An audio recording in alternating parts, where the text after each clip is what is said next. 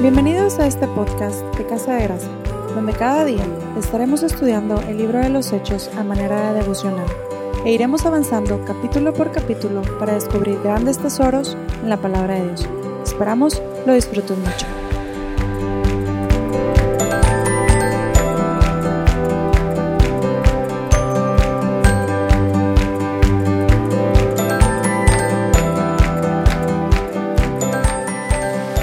Hola familia, ¿cómo están? Bienvenidos a nuestro octavo episodio de este podcast devocional del libro de Hechos. Continuamos con el capítulo 2, donde veremos la respuesta de la audiencia a la predicación de Pedro y el llamado que él hace a los oyentes. Estaremos estudiando los versos del 37 al 41. Había tres posibles resultados al impactante mensaje que Pedro acababa de compartir indiferencia, enojo o arrepentimiento. Sin embargo, conociendo el orgullo de la mayoría de las personas, la indiferencia no parecía ser una opción ante la acusación directa de asesinar al Mesías provisto por Dios. El pueblo que estaba escuchando este mensaje estaba siendo confrontado directamente, y ante una confrontación de este tipo se demanda una respuesta. Y eso es precisamente lo que el mensaje del Evangelio hace en nuestra vida. Nos confronta. La verdadera predicación bíblica exige una respuesta activa de nuestra parte, porque exhibe nuestra condición y nos acusa de culpabilidad ante Dios, pero a la vez nos brinda una maravillosa esperanza en Jesús. O corremos a los pies de Cristo arrepentidos, o lo rechazamos y seguimos nuestro camino. Si la predicación que regularmente escuchas te permite vivir la vida lejos de Dios y a la vez te hace sentir bien con Dios, yo te recomiendo que huyas inmediatamente porque el verdadero mensaje del Evangelio demanda verdadero arrepentimiento. Por la gracia de Dios, la gente que estaba escuchando el mensaje de Pedro fue tocada por el Espíritu Santo en su corazón. El verso 37 registra su respuesta. Dice, al oír esto, se compungieron de corazón y dijeron a Pedro y a los otros apóstoles, varones hermanos, ¿qué haremos? La expresión se compungieron de corazón indica que sintieron un dolor profundo, como el de un cuchillo penetrando en su alma. Sentían dolor al darse cuenta no solo de que habían rechazado al Mesías, sino que también lo habían entregado y por lo tanto eran cómplices de su muerte. Esto los convertía en asesinos. Además, la vergüenza y el miedo, sabiendo que el Mesías estaba ahora sentado en el trono y que Dios había prometido poner a sus enemigos por estrado de sus pies, debieron apoderarse de sus corazones. Estoy seguro que en ese momento habrían querido retroceder el tiempo y hacer las cosas diferentes. Estaba ocurriendo lo que Zacarías describe en el capítulo 12, verso 10. Dice, y derramaré sobre la casa de David y sobre los moradores de Jerusalén espíritu de gracia y de oración. Y mirarán a mí, a quien traspasaron, y llorarán como se llora por hijo unigénito, afligiéndose por él como quien se aflige por el primogénito. El tipo de dolor que estaban experimentando es el que solo la palabra de Dios y el Espíritu Santo pueden producir en el corazón de una persona. Se diferencia del dolor del simple remordimiento o sentimiento de culpa, porque uno vuelve a las personas a Dios y el otro no.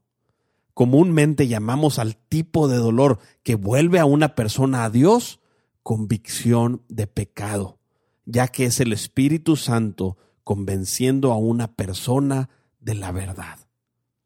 Esta convicción debe ser parte de toda verdadera conversión y sólo mediante esta es que se puede proceder al verdadero arrepentimiento y al perdón de los pecados.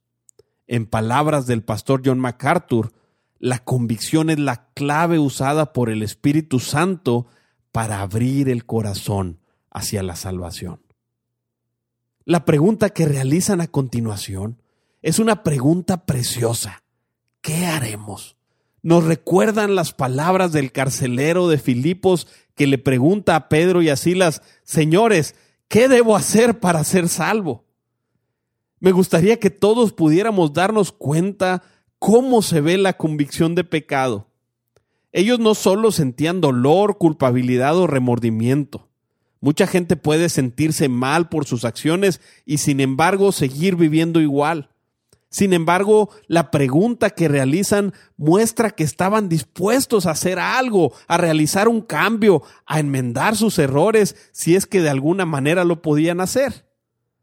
Ahora bien, si la pregunta que realizaron nos permite ver que su corazón estaba listo para recibir la salvación, la respuesta a esta pregunta es aún más importante que la pregunta misma. ¿Te has puesto a pensar que la respuesta que damos a la pregunta ¿cómo podemos ser salvos? puede llevar a una persona a la salvación o a la perdición eterna? El legalista responderá, tienes que alcanzar la justicia por las obras. En el otro extremo está el que predicará el amor de Dios sin advertir del arrepentimiento. El moralista tratará de poner buenas y malas acciones en balanza, y el ritualista lo sumergirá en una serie de ceremonias religiosas. Lo interesante es que cada una de estas respuestas parecerá ser basada en la Biblia, cuando en realidad son distorsiones de la verdad bíblica. Sin embargo, Pedro, después de haber condenado su pecado, llama a la audiencia al arrepentimiento. En el verso 38 les dice, arrepentíos y bautícese cada uno de vosotros en el nombre de Jesucristo para perdón de los pecados y recibiréis el don del Espíritu Santo. La palabra arrepentimiento viene del griego metanoia. Esta habla de un cambio de propósito, de volverse del pecado a Dios. Y esto es parte vital de una verdadera conversión. La predicación de Juan el Bautista era arrepentirse y Jesús comenzó predicando arrepentíos porque el reino de los cielos se ha acercado. Algunos podríamos preguntar, ¿por qué no les habló de la fe? Si es la fe la que nos salva. Pero era evidente que los oyentes estaban creyendo a su mensaje y su respuesta a la predicación de Pedro indicaba que estaban recibiendo a Jesús como el Mesías, lo cual también vemos implícito en la pregunta que realizaron. Además podemos afirmar que fe y arrepentimiento van de la mano. Nadie puede volverse a Jesús si no cree en Él como el Salvador. Aún podemos añadir que la siguiente parte de la respuesta de Pedro, al mencionarles que debían bautizarse en el nombre de Jesús para perdón de los pecados, era un llamado a creer en Jesús con todo su corazón.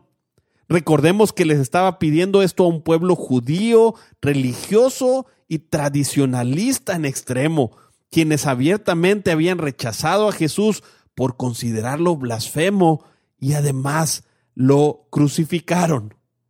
No podían arrepentirse si no creían en Jesús con todo su corazón. No podrían bautizarse si no creían en Jesús con todo su corazón. El llamado a bautizarse en el nombre de Jesucristo significaba que públicamente debían dar la espalda a todo su sistema religioso y aceptar a Jesús como Mesías. Era un llamado a confesar a Jesús delante de los hombres para después ser confesados por Jesús delante de Dios, como Jesús lo dijo en Mateo 10:32. Me pregunto qué habría respondido un cristiano moderno a tan importante pregunta de la audiencia. Estoy seguro que respuestas como no tienes que hacer cambios tan drásticos o Dios te ama tal como eres e incluso Dios te irá mostrando las cosas que hay que dejar estarían entre nuestras respuestas. Sin embargo, lejos de hacerle las cosas fáciles, parecería que Pedro estaba haciendo difícil aceptar a Cristo. No me malentiendas, no estoy diciendo que debemos poner barreras para que la gente se acerque a Jesús. Sin embargo, sí debemos hablar con claridad y debemos predicar el mensaje completo del Evangelio sin temor. no por acercar a alguien a la iglesia, debemos diluir el Evangelio, sino que debemos predicar el Evangelio como es. Esto no implica dar latigazos o bibliazos. Siempre debemos predicar en amor, pero qué mayor muestra de amor que predicarle a alguien la verdad del Evangelio completa. Que el Espíritu Santo nos dé sabiduría para siempre predicar el Evangelio como Él quiere que sea predicado. Quiero aclarar que Pedro no estaba afirmando que el bautismo es un requisito para ser salvos. La Biblia nos enseña que la fe y el arrepentimiento son los que traen la salvación. Sin embargo, el bautismo es una señal o símbolo externo de lo que ha ocurrido en el interior, de un verdadero arrepentimiento y de una fe verdadera. Además, es un paso importante de obediencia para todos los creyentes. El resultado que Pedro promete a quienes se volvieran a Cristo debió haber consolado y traído una enorme esperanza entre la multitud. Casi puedo escucharlos exhalar de descanso al saber que tenían esperanza y que por grave que había sido su maldad, podían ser perdonados. Y eso, mis amigos, es lo más precioso del mensaje del Evangelio.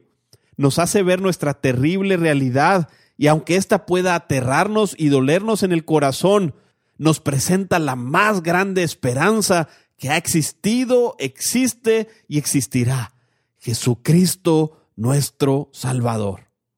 Por eso no debemos tener miedo a proclamar un mensaje que condena al pecado y que llama al arrepentimiento, porque el Salvador que proclamamos será infinitamente siempre la mejor noticia que una persona pueda escuchar. Por si esto fuera poco, Pedro les dice que si se arrepienten, no solo sus pecados les serán perdonados, sino que recibirán el don del Espíritu Santo. ¿Te imaginas cómo la alegría estaba fluyendo desde sus oídos hasta su corazón? Esa es la bendita gracia de nuestro Señor Jesucristo. El Padre estaba llamando a través del Espíritu Santo a los asesinos de su Hijo para perdonarles sus pecados, adoptarlos como parte de su familia y premiarlos con el regalo de la presencia del Espíritu Santo en sus corazones. El verso 39 debería volverse uno de nuestros versos favoritos porque demuestra el alcance de lo que estaba ocurriendo el día del Pentecostés. Mira lo que dice el verso 39. Porque para vosotros es la promesa y para vuestros hijos y para todos los que están lejos, para cuantos el Señor nuestro Dios llamare. Pedro está afirmando que la promesa del Espíritu Santo es para todos aquellos que se arrepienten de corazón y ponen su fe en Jesucristo. Aquellos hijos de la fe y del arrepentimiento también alcanzarán la promesa. Sin embargo, mi frase favorita del texto es cuando dice, para todos los que están lejos, ya que en esta frase nos está incluyendo a ti y a mí. Claro está, si volvemos nuestros corazones a Cristo en arrepentimiento, y lo reconocemos como el Mesías prometido, el Salvador de nuestras almas. ¿Quién podrá rechazar esa oferta? Aquel día cerca de tres mil personas volvieron su corazón a Jesús y creyeron en Él para salvación. Sin embargo, el Evangelio sigue confrontando directamente a todos los que lo escuchan. Y hoy si estás escuchando este mensaje, no puedes quedarte de brazos cruzados, mi amigo, y ser indiferente a Jesús. Si en el pasado le has rechazado y has decidido vivir en tus propios caminos lejos de Dios, sabe que no eres menos culpable que aquella multitud de judíos, pues el pecado que se les estaba señalando era haber rechazado a Jesús, y no hay pecado más grave que este.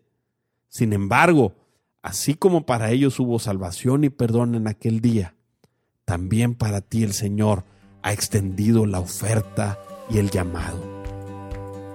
Responde a Jesús. Responde a Jesús, mi amigo. Responde con arrepentimiento y fe y Él te dará el regalo de su perdón y de su salvación, así como de su presencia. Continuamos con el favor de Dios el día de mañana. Nuestro motivo de oración el día de hoy es Ora a Jesús para que te permita ser una persona con fe verdadera, convicción de pecado y verdadero arrepentimiento. Ora para que puedas ser consciente de que Él es el único que puede perdonarte y salvarte cada día. Pide además que te dé el valor y la sabiduría para predicar a tus amigos y familiares el Evangelio de Jesucristo. Recuerda que el Señor te escucha, así que ora con fe porque Dios siempre responde. Gracias por escucharnos.